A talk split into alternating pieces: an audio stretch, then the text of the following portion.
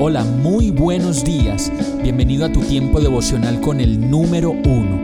Qué alegría saludarte con la certeza de que Dios está obrando en tu vida su perfecta y buena voluntad, ya sea porque estás aprendiendo de un momento difícil o porque estás disfrutando de su amor a plenitud con paz y tranquilidad.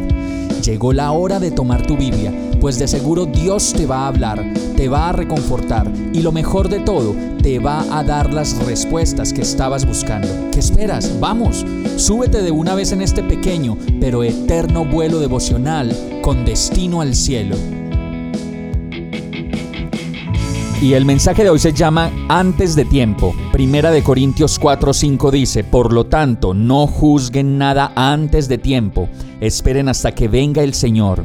Él sacará a la luz lo que está oculto en la oscuridad y pondrá al descubierto las intenciones de cada corazón. Entonces cada uno recibirá de Dios la alabanza que le corresponda.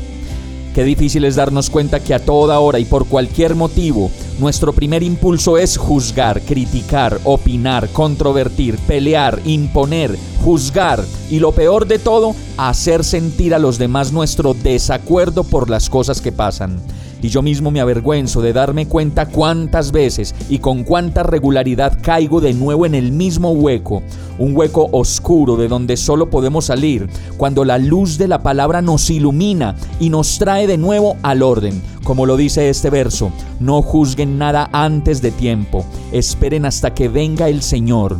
Él sacará a la luz lo que está oculto en la oscuridad y pondrá al descubierto las intenciones de cada corazón. Entonces, cada uno recibirá de Dios la alabanza que le corresponda. Obviamente no tenemos ninguna ganancia ante Dios ni ante los hombres por el hecho de sacar a la luz los errores y las faltas de los demás. Y como termina diciendo el verso, solo Dios pondrá al descubierto, solo Dios mira las intenciones de cada corazón y la historia que hay detrás, y solo Dios le dará a cada uno lo que le corresponda. Por eso es maravilloso entender, como lo dice la palabra de Santiago, no hay más que un solo legislador y juez, aquel que puede salvar y destruir. Tú, en cambio, ¿quién eres para juzgar a tu prójimo? Vamos a orar. Perdóname Señor, pues siempre me adelanto a ser juez y parte en la vida de los demás por mirar la astilla de los demás en vez de mirarme a mí mismo, perdóname. Y de esa manera necesito encontrar la libertad a tu lado. Renuncio a juzgar, renuncio a pensarme mejor que los demás y renuncio a señalar, a juzgar y a medir a los demás.